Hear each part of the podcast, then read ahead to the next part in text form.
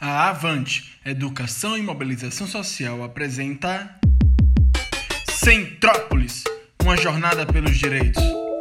Audionovela produzida com o apoio da Kinder Not Health, KNH, através do projeto Estação Subúrbio, nos trilhos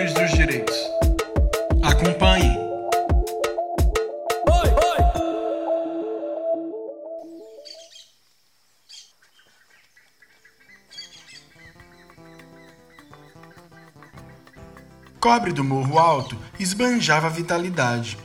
Era uma cidade modelo, não pela sua riqueza material, pois, assim como as outras cidades rodeantes, ela era um vilarejo pobre.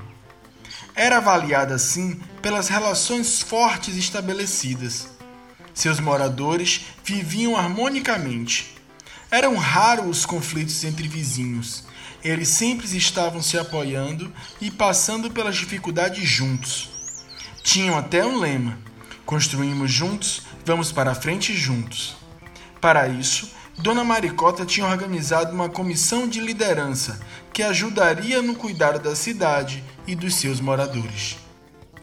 Esse conselho, formado principalmente pelos mais antigos moradores da vila, que pensavam e produziam as normas de convivência, escutavam e organizavam as demandas dos moradores para encaminhar e tentar solucionar as questões de forma coletiva.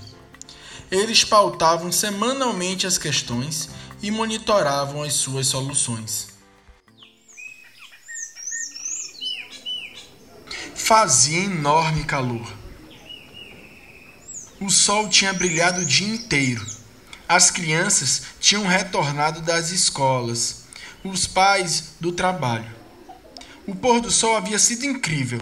Anoiteceu e todos aguardavam Dona Maricota chegar para poder lhe contar-lhes histórias maravilhosas, ou quem sabe, as aventuras e os seus feitos na capital. Hein, hein, Dona Maricota? Hein, hein? Acho que ela não ouviu. Mais tarde eu vou lá ouvir as histórias. Mas Dona Maricota retorna para casa se sentindo mal. Assim que chega em casa, como é de costume, sua neta Tina corre para a porta para encontrá-la. Mas ao perceber que alguma coisa não estava bem, correu para ajudar a avó a sentar-se no sofá e lhe trouxe um copo d'água. Vó, o que aconteceu? O que a senhora está sentindo? Não sei, minha neta Tina. Comecei a me sentir mal no trabalho e acabei voltando mais cedo. Estou com um pouco de dor no corpo, dor de cabeça. E no caminho para cá, comecei a ficar com falta de ar. Vó, você precisa descansar. Vou te colocar na cama. Dona Maricota estava com os sintomas de uma nova doença que iria assolar a capital e todas as cidades vizinhas. Uma doença misteriosa que ainda não tinha sido descoberta pelos médicos da capital. Portanto, ainda não havia tratamento. Os sintomas que apareciam eram dores intensas no corpo, dores de cabeça, peso nos ombros, fraqueza, cansaço, falta de ar e febre. E eis que chega o horário da história da noite, mas ninguém apareceu para contar os contos do dia. Os ouvintes começaram a estranhar a ausência de sua anciã e começaram a chamar por ela. Ô, Dona Maricota! Ô, Dona Maricota!